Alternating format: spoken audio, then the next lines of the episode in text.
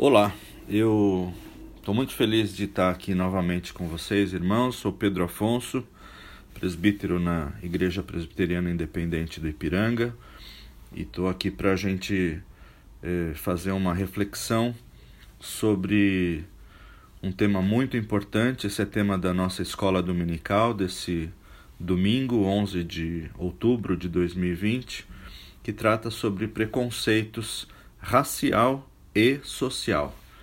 E como sempre, gostaria de incentivar cada um de vocês a ler o material da apostila, que é bastante completo, está bastante esclarecedor.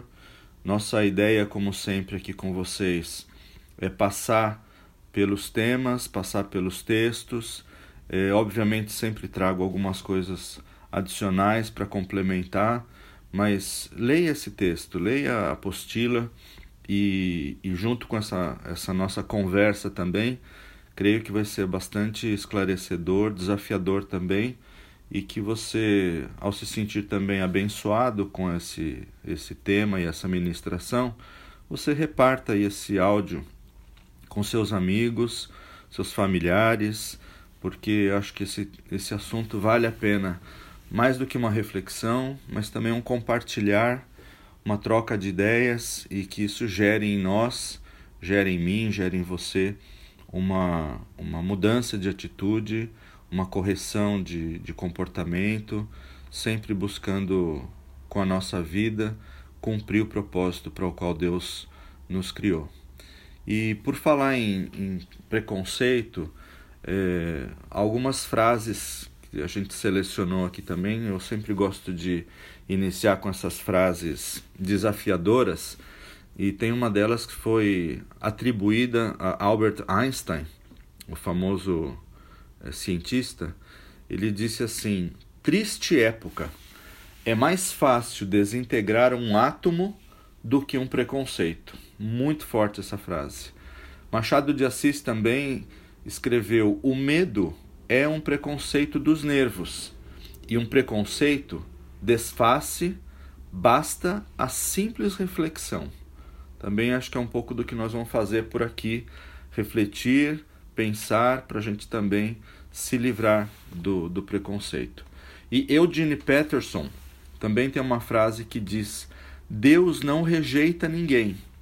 E isso deveria nos impedir de ignorar, desprezar ou esquecer alguém, até mesmo os pequeninos. Quem são os pequeninos na sua vida? É, quando a gente vai olhar algumas definições de, de preconceito, então, em alguns dicionários a gente encontra algo assim: preconceito é um juízo de valor pré-concebido sobre algo ou alguém. É um pré-julgamento é uma opinião ou pensamento acerca de algo ou de alguém construída a partir de análises sem fundamento, sem conhecimento nem reflexão. Preconceito é um repúdio demonstrado ou efetivado através da discriminação de grupos religiosos, pessoas, ideias. Refere-se também à sexualidade, à raça, à nacionalidade, etc. Qual qualquer opinião ou sentimento concebido sem um exame crítico. Isso também é uma definição de preconceito. É um sentimento hostil assumido em consequência da generalização apressada de uma experiência pessoal ou imposta pelo próprio meio.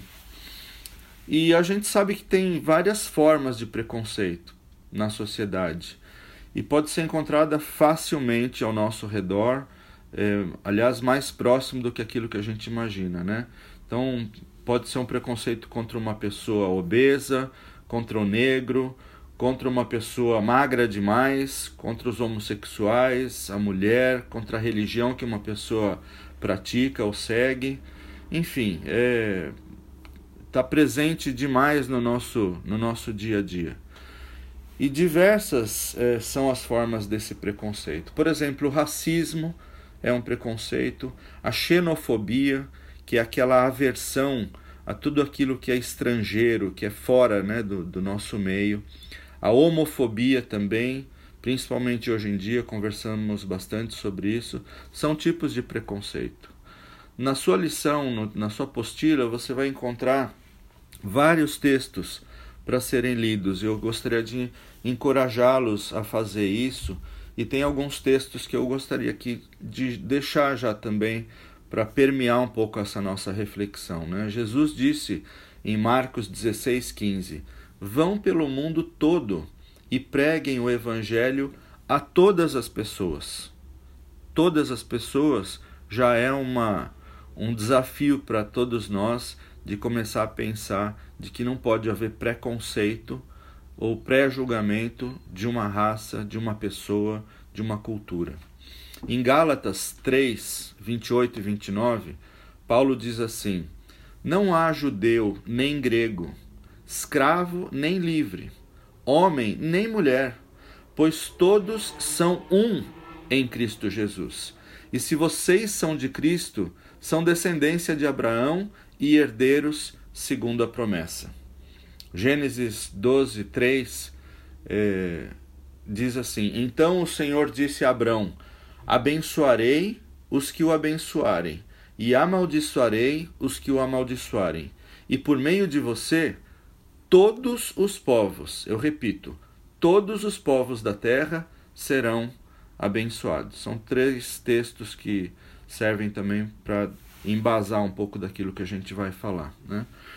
Bom, a sociedade, queridos, vive praticamente de aparências, a gente sabe bem disso. E a cada dia está mais avessa a aceitar que existem pessoas diferentes que pensam de maneira diferente do que a nossa. Em muitos casos, eh, a gente sabe que nem há como mudar essa mentalidade.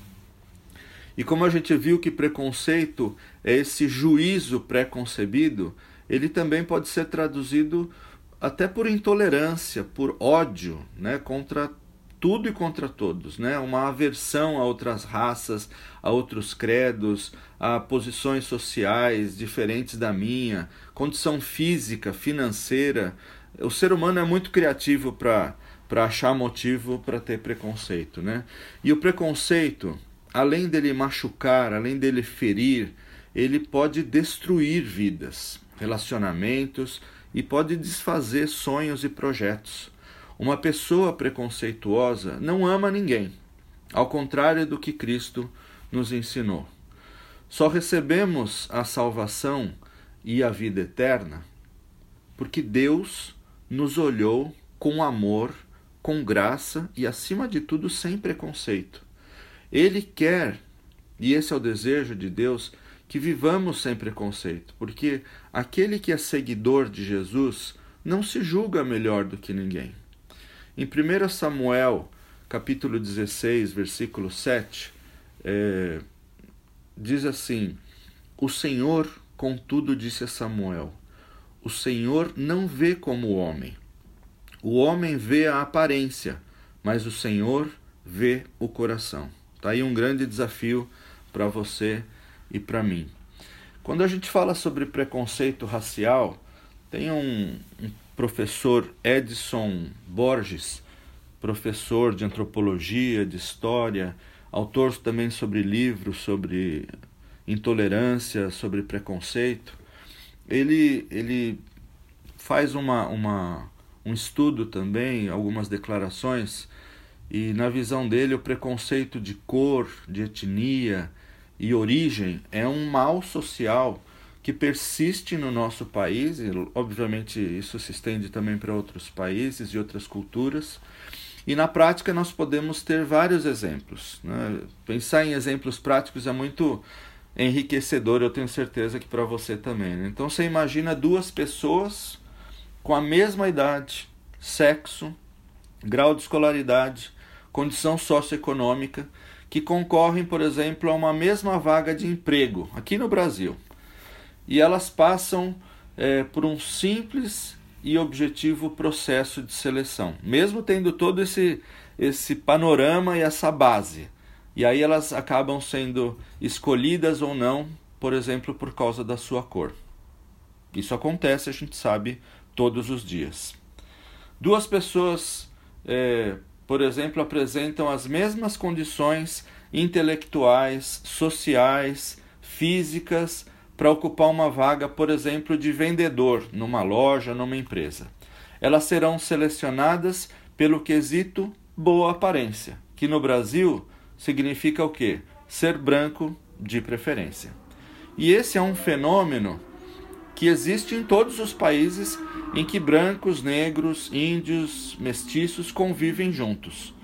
Por, por exemplo, também nos Estados Unidos, a gente tem essa situação de, de, de preconceito de diferenças com árabes, com latinos e, e outras raças, e agora falando, por exemplo, de refugiados ao, ao, ao redor do mundo todo, é, muitos deles têm sofrido esse tipo de, de agressão, porque acabam sendo recebidos a contragosto em, muitas, em muitos países, muitas nações, e não são bem-vindos pelos por aqueles que supostamente deveriam recebê-los com toda hospitalidade e cuidado. Segundo Edward Clinton Gardner, eh, ele é um professor de ética cristã na Universidade de Emory, nos Estados Unidos. A discriminação à base de alegadas diferenças raci raciais ou biológicas é um fenômeno relativamente moderno. Isso é bastante interessante. Ele diz que nos tempos primitivos a discriminação contra grupos estranhos baseava-se primariamente em fatores como diferenças religiosas, de nacionalidade ou de linguagem, antes que em diferenças de traços físicos. É, Gardner também afirma que o deão Liston Pope considerou que uma teoria bem articulada sobre essa superioridade racial apareceu pela primeira vez nos escritos do conde Arthur de Gobineau entre os anos de 1853 e 1855, declarando a raça ariana superior aos demais grupos raciais. Raça ariana é uma raça considerada a origem das raças brancas e raças europeias. Então, esse conde Arthur Gobineau tratou nesse, nesse estudo eh, dessa declaração da raça ariana ser superior aos outros grupos raciais. E essa teoria dele foi desenvolvida posteriormente por Houston Stewart Chamberlain, que aplicou o conceito da raça superior aos povos chamados teutônicos. Na verdade, são os povos alemães, sendo que as teorias raciais de ambos chegaram posteriormente aos Estados Unidos e foram inclusive usadas para exaltar a mais velha linhagem americana, e isso serviu inclusive para restringir a entrada e a migração de povos não nórdicos e também para afirmar a superioridade dos americanos brancos sobre os negros, justificando, por exemplo, a segregação.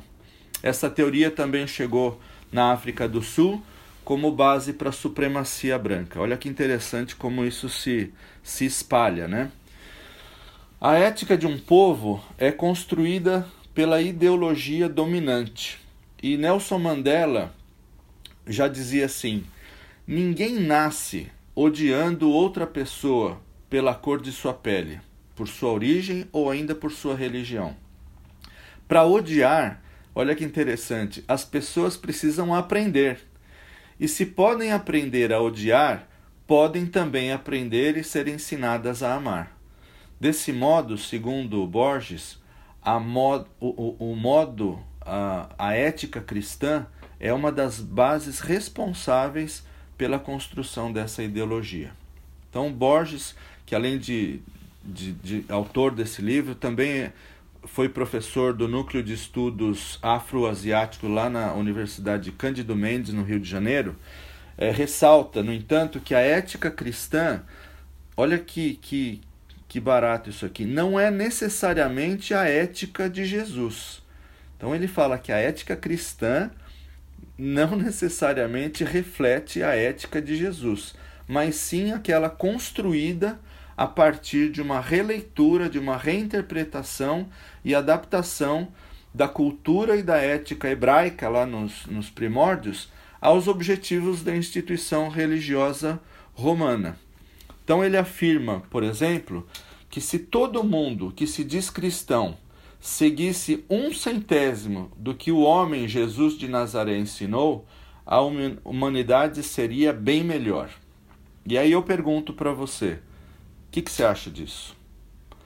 Quando, da época das colonizações, a igreja foi grande incentivadora econômica do empreendimento escravista e por isso tinha que justificar as ações da escravidão biblicamente. E aí você vai ver no seu material uma explicação bem detalhada sobre isso, como que eles tomaram temas do Gênesis, eh, dos filhos de Noé e como que isso trouxe um preconceito sobre a África como um todo, mas aqui a gente não vai entrar nesse detalhe, nessa, nessa exploração. Mas leia o seu material está bastante interessante sobre isso também. Então, dentre vários raciocínios, esse professor menciona que posteriormente esses descendentes de Sem, né, é, Sem, Cã e Jafé, mas os descendentes de Sem também são associados a uma maldição no Novo Testamento.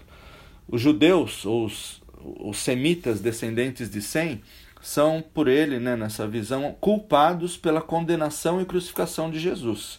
Dessa maneira, então, segundo a sagrada interpretação, a superioridade sagrada dos europeus é, fica evidente nessa questão, porque não foram eles que, teoricamente, condenaram e mataram a Jesus Cristo no Novo Testamento. É, posteriormente a isso, a gente tem a figura do iluminismo e esse iluminismo, um período da história também, lançou assim luzes ao pensamento humano sobre todas as concepções científicas, sociais e culturais. Um período assim de muita exploração científica em todas as áreas né, do conhecimento humano. E logo grandes pensadores e pesquisadores desse período procuraram novas justificativas para aqueles velhos conceitos de raça e superioridade do povo europeu. Por exemplo, naturalistas e filósofos do século XVIII, a partir das suas observações, pesquisas e reflexões, chegaram à conclusão de que o nível de desenvolvimento e evolução de um povo se mede, olha que barato, pelos seus hábitos de vida nos âmbitos da economia, cultura e religião e pelas suas características físicas. Após encarar, separar os seres humanos dos primatas quanto ao gênero, é, subdividiu-se a nossa espécie em quatro grandes grupos denominados e caracterizados da seguinte maneira. Então, eles separaram é, os seres humanos dos primatas e subdividiram em quatro grandes grupos, e, e são eles, por exemplo, o primeiro grupo, homem europeu é, tem um nome lá em latim, Europeus Albus. E eles dizem que esse grupo é um grupo de é, seres humanos engenhosos, inventivos, brancos, sanguíneos e governados pela, pelas leis. Veja bem, o nome desse grupo é Homem Europeu. O segundo grupo, o Homem Americano, Índio. O nome dele é Americanos Rubescos. Então, esse grupo é satisfeito com a sua condição, gostando de liberdade, pardo, irracível e governado pelos costumes. Aí tem o, outro grupo, o quarto grupo, homem asiático, asiáticos luridos. Esse grupo é avarento, amarelo, melancólico e governado pela opinião. E o último grupo, o homem africano, é o Afer Níger. É um grupo manhoso, preguiçoso, negligente, negro, fleumático, governado pela vontade arbitrária dos seus amos. Olha, isso aconteceu no século XVIII e é fruto de estudos científicos desse grupo de naturalistas e filósofos no período do Iluminismo. Tal definição foi elaborada pelo médico e botânico sueco Carlos Linneu na obra Sistema Naturae. A partir dessas e de outras teorias, os, os europeus justificaram, olha que, que interessante, cientificamente a sua superioridade sobre todos os outros povos. Superioridade que sustentou, como nós todos sabemos, séculos de escravidão, de massacres, extermínios em massa sobre africanos, americanos e asiáticos. Superioridade ainda que sustentou, infelizmente, como a gente sabe de uma história mais recente, o Holocausto judeu, o apartheid na África do Sul e ainda nos nossos dias sustenta o preconceito étnico em muitas sociedades, crendo que a raça ariana, europeus, o branco em geral, são superiores às outras raças. Mas atualmente, após aquele projeto Genoma que decodificou toda a cadeia, a sequência de DNA humano, e muitos outros estudos também provam que não existem diferenças biológicas entre os seres humanos, ou seja, derrubou por terra toda essa, essa ideia né, dessa superioridade eh, racial. E que cultura e religião são expressões subjetivas que não podem ser julgadas a partir de juízos de valores. O preconceito ainda vive e, infelizmente, se manifesta constantemente.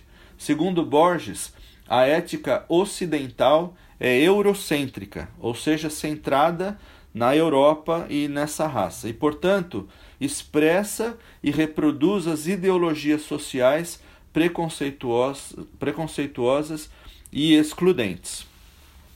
O preconceito social, é, falando ainda né, sobre os preconceitos, né, é qualquer tipo de discriminação voltada contra grupos ou classes sociais historicamente desfavorecidas.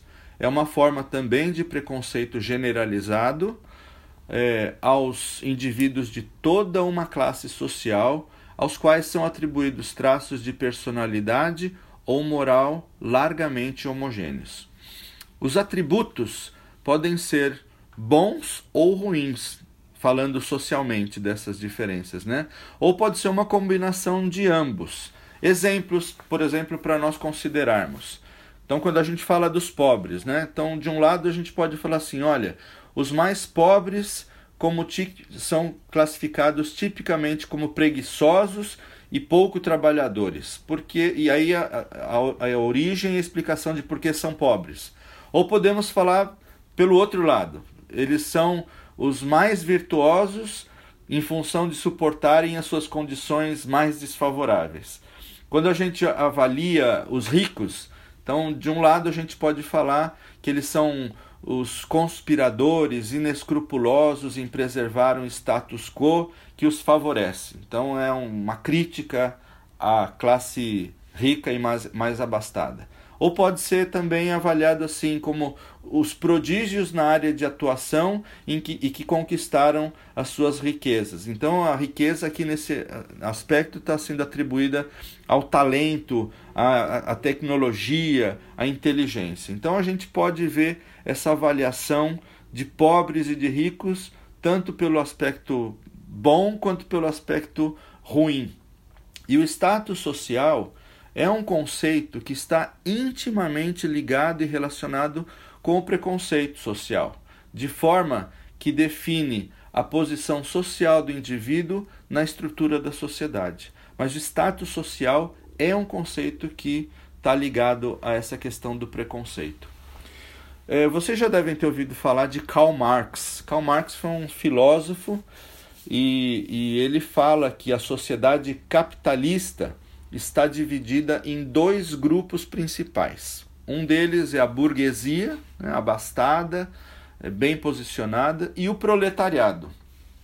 E onde um deles é o grupo dominante e o outro grupo é o grupo dos dominados. Fator que determina a diferença social ou a luta de classes, como ele mesmo afirma na sua obra. Muitas pessoas que possuem melhores condições financeiras que outras pensam ser superiores por possuírem maior poder aquisitivo e bens. E a gente sabe que isso acontece, né? Quem tem mais condições financeiras se acha superior. E nós sabemos, entretanto, que esse pensamento é preconceituoso. Por que ele é preconceituoso? Porque nenhuma pessoa é superior à outra segundo a quantidade dos seus bens. Mas isso é algo que está é, permeando a sociedade, permeando o pensamento. A gente associa riqueza a sucesso e a, a superioridade de uma pessoa ou de uma raça ou qualquer coisa que o valha. E feita essa observação, o preconceito social gera uma violência, e uma violência muito exacerbada, e tem sido um dos temas mais discutidos na era da globalização. Esse, esse preconceito é, gerado pela intolerância humana e determinado pela diferença de instrução, níveis de renda e de recursos e acesso à riqueza e a tudo isso. Na sua obra intitulada O Povo Brasileiro, um antropólogo chamado Darcy Ribeiro afirma que, apesar da associação da pobreza com a negritude, as diferenças profundas que separam e opõem os brasileiros em estratos flagrantemente contrastantes são de natureza social.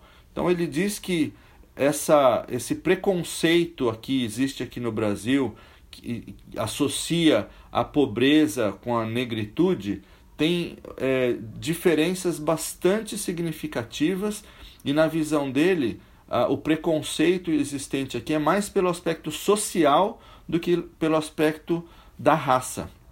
Isso sugere que, para além do preconceito racial tão discutido no Brasil, tem um outro que mais pautado na posição social dos indivíduos, conforme o acesso à renda, o poder aquisitivo, padrão de vida e também nível de escolaridade. Como qualquer outro tipo de preconceito, este, motivado pela situação econômica, também se manifesta como um tipo de violência, da mesma forma que aquele dado pela cor da pele, tão comum na sociedade brasileira. Assim, o que se pode compreender é que, para além dos problemas sociais e econômicos dados pela desigualdade social gerada pela divisão do trabalho na sociedade capitalista, a discriminação social só vem ampliar as dificuldades encontradas pelos mais pobres. Quando a gente confronta o preconceito ou os preconceitos, como a gente tem falado, com a palavra de Deus, e ao lermos os textos lá no início da nossa lição, a gente observa claramente que a palavra de Deus, irmãos, é absolutamente contrária a qualquer tipo de discriminação racial, social ou de qualquer outra natureza. Segundo a Bíblia e a nossa fé, não há dúvida de que, na visão de Deus, todos somos iguais, todos temos o mesmo direito. O chamado do Evangelho é para todos e o objetivo de Deus é abençoar a todos indiscriminadamente. A igreja cristã, portanto, deveria ser o lugar onde a diferença entre as pessoas não existisse. Mas a gente sabe que isso não é verdade, já que todos nós fazemos parte do mesmo corpo, o corpo de Cristo, e devem cuidar dele como o seu próprio corpo. E aí fica aquela pergunta: como explicar a existência de cristãos escravocratas, cristãos que incentivaram guerras, que tinham como fundamento a questão racial, cristãos que privilegiam classes sociais ainda até hoje, que pregam diferença entre os sexos do ponto de vista de autoridade e capacidade nas questões ministeriais, de cristãos que falam que a mulher ainda é inferior, que mulher não pode fazer algumas coisas dentro da própria igreja. Irmãos, isso é totalmente contrário à palavra de Deus. Jesus, em seu ministério, enfrentou batalhas no campo da segregação com pessoas que justamente liam e expunham as Escrituras. Um exemplo disso está em Lucas, capítulo 16, de 19 a 31, é, na história do mendigo chamado Lázaro e de um homem rico, em que Jesus conta que ambos morreram e que Lázaro, pobre, foi para o seio de Abraão e o rico foi para o lugar de tormento.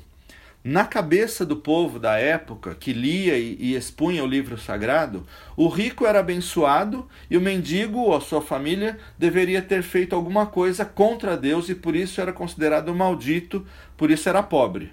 Jesus, através dessa história, atacou a discriminação social que preconizava que os pobres estavam debaixo de maldição e os ricos de bênçãos. Infelizmente, esse conceito a gente ainda vê muito presente nos nossos dias. Jesus ataca o preconceito social do povo, que conhecia as Escrituras e que sabia que em Abraão, como a gente sabe e leu em Gênesis 12, seriam benditas todas as famílias da terra, que aprenderam sobre o jubileu, eles aprenderam também na palavra de Deus o resgate da viúva, a proteção ao órfão, o cuidado com o pobre e estrangeiro, deixando parte da colheita. Mas parece que de alguma maneira eles esqueceram disso. E nós talvez precisamos ser lembrados disso também com essa reflexão. Em Lucas 18, de 10 a 14, Jesus denuncia outro tipo de discriminação. E aqui é da diferença no nível de espiritualidade falando de um fariseu e de um publicano, e ambos foram orar. O fariseu orou de pé, se gabou de não ser como os demais homens, de não ser como o publicano, pois jejuava, dava o dízimo de tudo.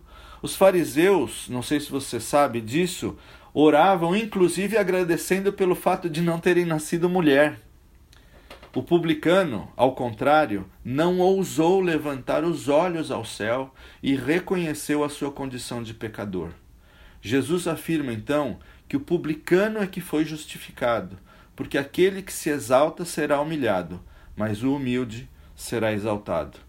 Nesse texto a gente observa que o fariseu não conseguia olhar para o publicano como seu igual, com as mesmas limitações e carências diante de Deus.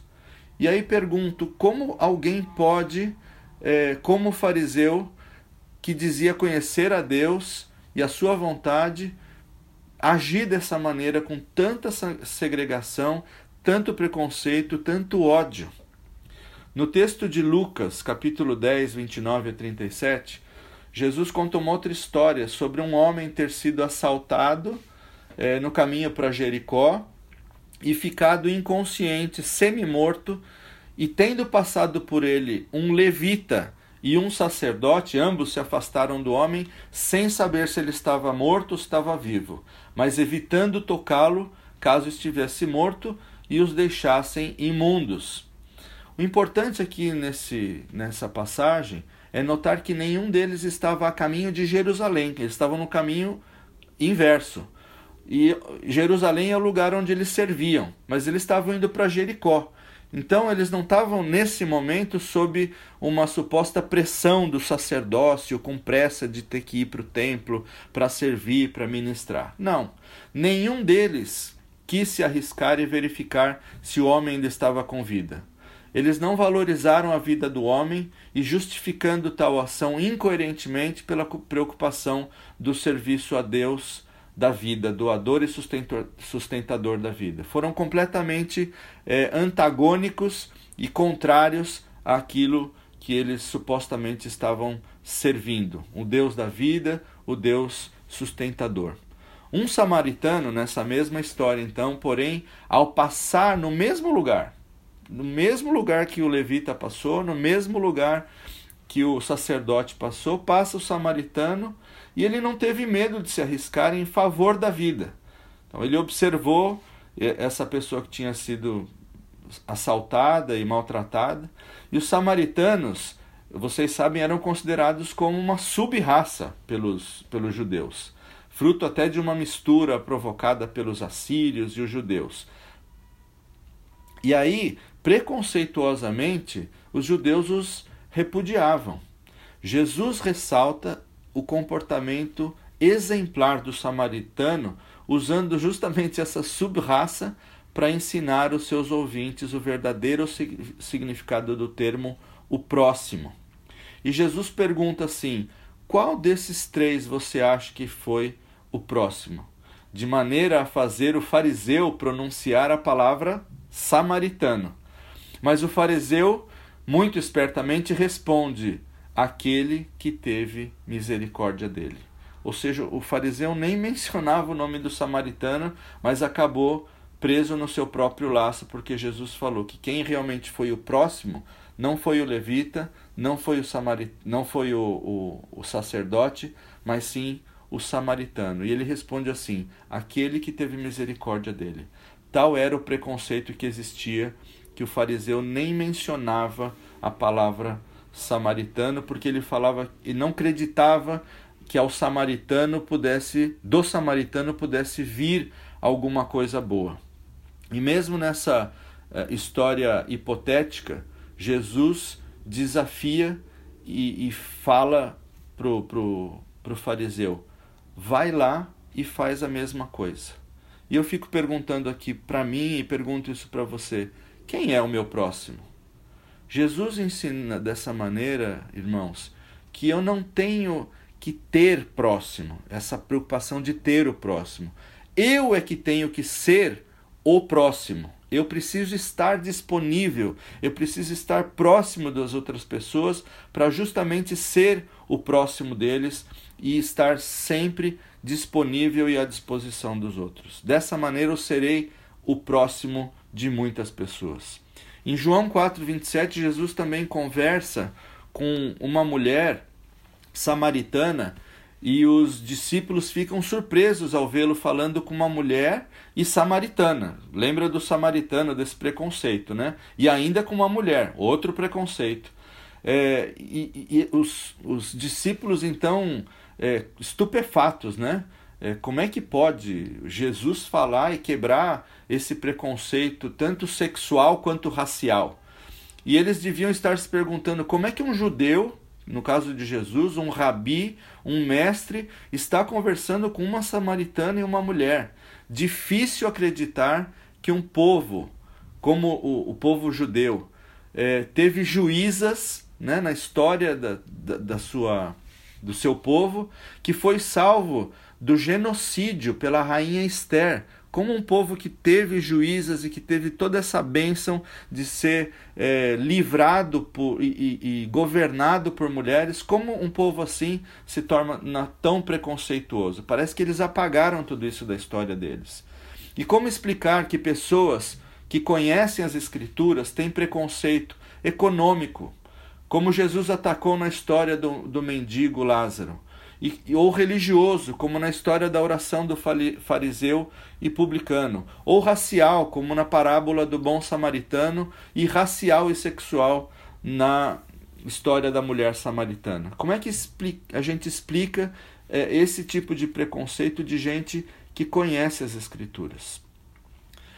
Houve um tempo, por exemplo, em que os ingleses acharam, é, achavam né, que eram o povo é, escolhido de Deus, eles eram o novo Israel. Depois os americanos pensaram a mesma coisa de si mesmos, depois os coreanos e mais recentemente, para não deixar é, esquecer, nós brasileiros também é, nos considerávamos o novo Israel por sermos o novo celeiro de missões. Todos corremos o risco de cair em uma teologia que privilegia sinais externos, como a teologia, por exemplo, da prosperidade. E aqui cabe explicar que qualquer teologia cujos sinais externos da manifestação de Deus são considerados como marca de bênção, como por exemplo a riqueza e, e os bens, ou privilégio, vai gerar algum tipo de segregação e de discriminação. A Bíblia não pode ser lida, irmãos, a nosso favor, a favor do nosso clã, da nossa raça, da nossa família, do nosso povo.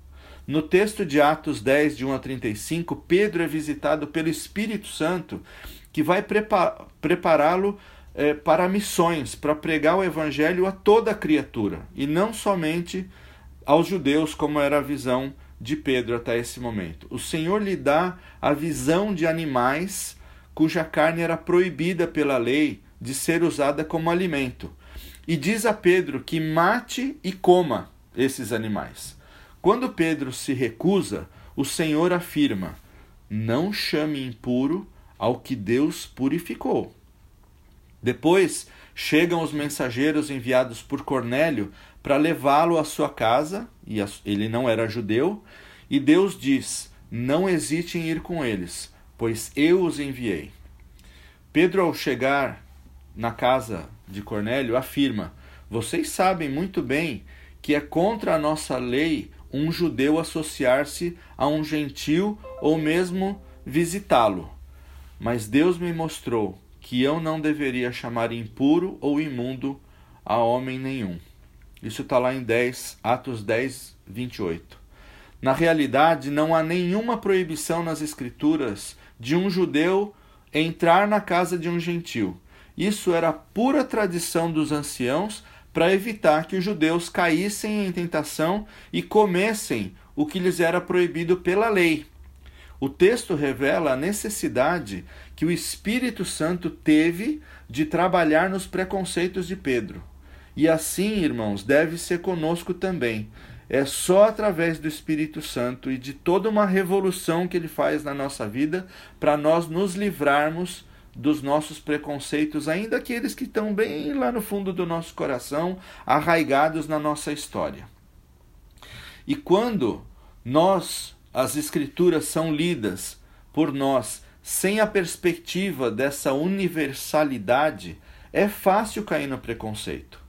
Quando se perde a visão da perspectiva universal de Deus, a leitura bíblica corre o risco de se tornar segregacionista, separatista. Quando se perde a visão do propósito divino de atingir todas as etnias, todas as famílias da terra, a leitura da Bíblia tende a ser discriminatória. Em Apocalipse 5, de 9 a 10, o texto afirma: Tu és digno de receber o livro e de abrir os seus selos, pois foste morto e com o teu sangue compraste para Deus homens, preste atenção, homens de toda tribo, língua, povo e nação. Tu os constituíste reino e sacerdotes para o nosso Deus, e eles reinarão sobre a terra, todos de todas as raças, povos, nações e línguas.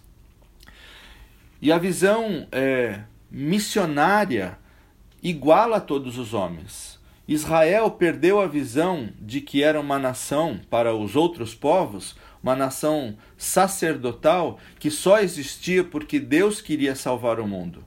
A eleição de Israel, a escolha de Israel, nunca significou uma rejeição das outras nações, mas ao contrário, tinha a expressa intenção de que elas fossem abençoadas por meio do povo eleito.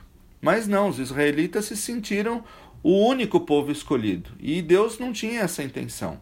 Por todo o Antigo Testamento, Deus havia revelado a sua intenção e convocado o povo da antiga aliança para que manifestasse, por meio de sua vida pessoal e comunitária, o desejo de Deus, o propósito de Deus de ser reconhecido e conhecido por todas as nações. E Israel seria um instrumento.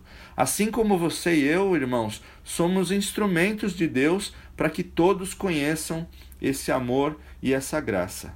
E nós cristãos temos que ter essa visão sacerdotal de sacrifício, de entrega, de busca da vontade de Deus, de levar a palavra de Deus e não ser e não a de sermos abençoados apenas. A leitura da Bíblia não pode de maneira nenhuma ter uma perspectiva egoísta de, de colocar o leitor, de nos colocar numa situação de privilégio em relação aos outros, onde não estará disposto a sofrer e quem não está pronto a enfrentar a realidade do sofrimento também não pode ser instrumento de Deus para o consolo das nações e das outras pessoas. Não podemos transformar Deus em um Deus para nós, tornando-nos discriminadores por crermos sermos ser melhores do que os outros. Deus tem um propósito. Nós estamos em meio à história da salvação, cuja prioridade é buscar e salvar o que se havia perdido, destruir as obras do diabo, anunciar a todas as raças, línguas, tribos e nações, buscar os despossuídos, reverter os efeitos da queda. Se nós não tivermos essa visão, a nossa leitura da Bíblia será preconceituosa. Como Paulo e com ele, nós aprendemos uma coisa muito importante, irmãos, que todos somos iguais. todos nós pecamos e todos nós carecemos da graça de Deus. Isso nos coloca, nos coloca num patamar de igualdade com todas as outras pessoas e povos no mundo.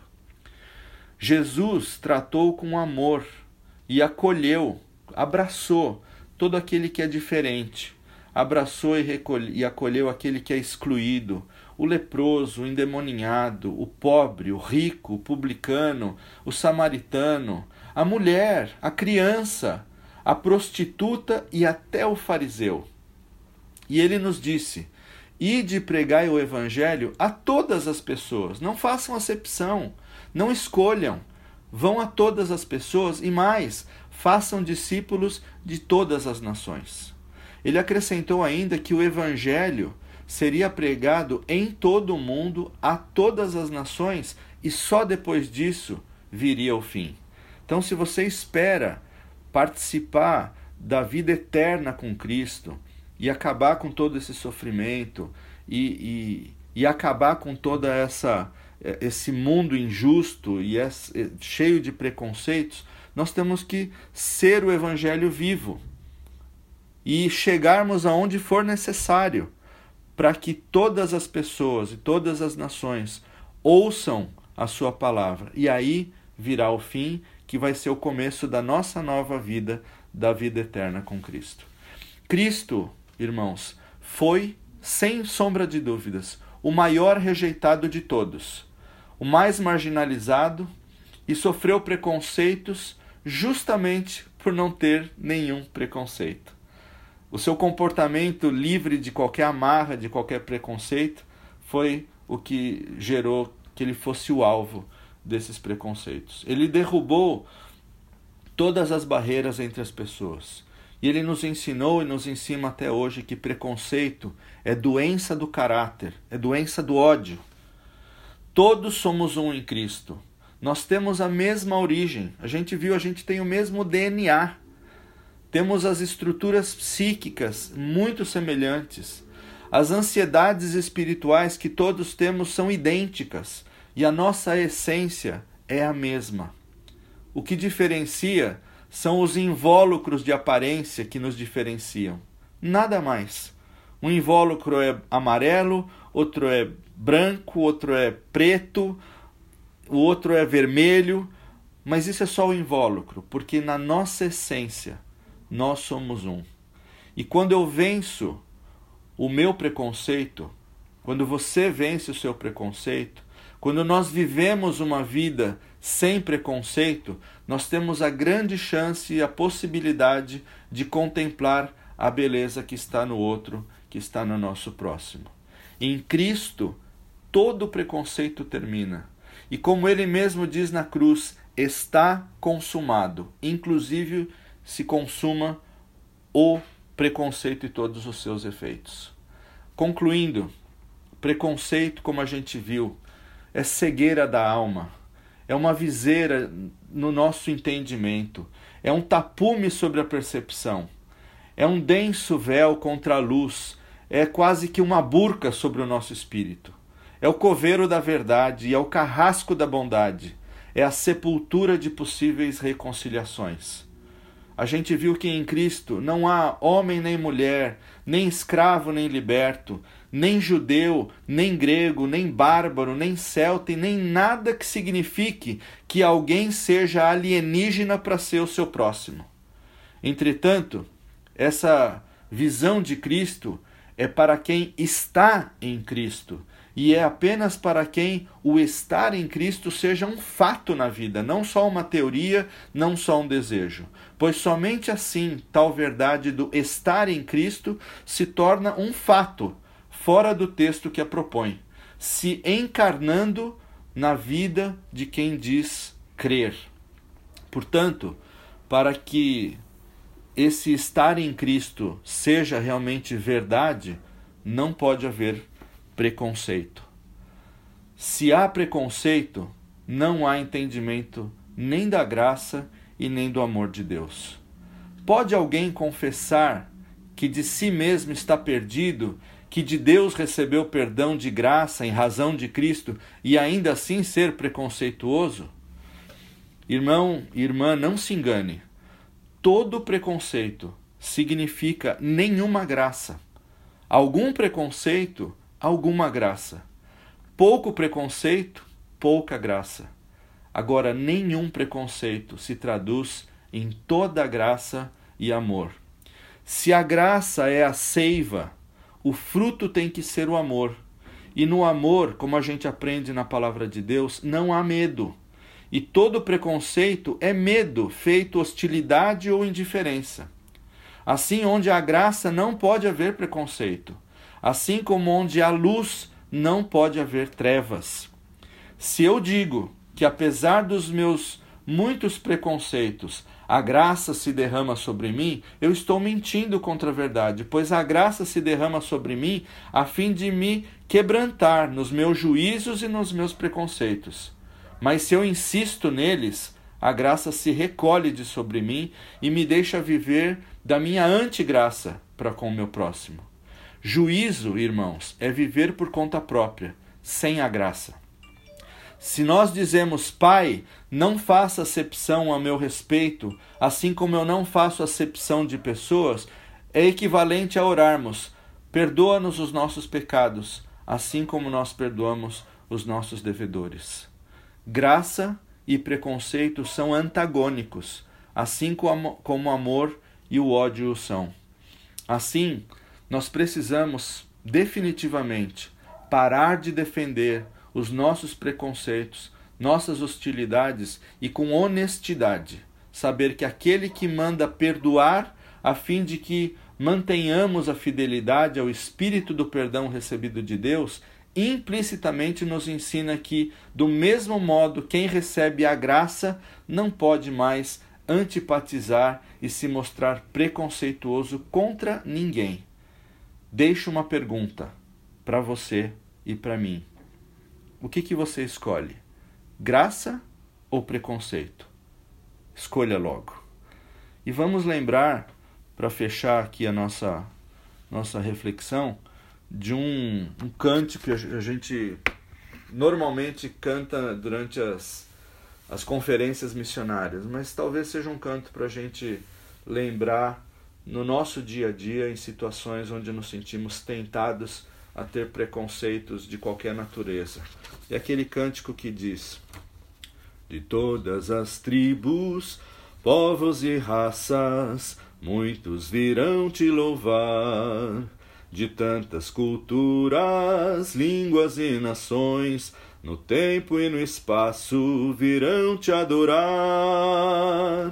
Bendito seja sempre o Cordeiro Filho de Deus, raiz de Davi, bendito seja o seu santo nome. Cristo Jesus, presente aqui. Que Deus abençoe você, que Deus abençoe sua semana e que nos liberte do preconceito e nos faça viver a sua graça na integralidade da sua palavra. Fique em paz.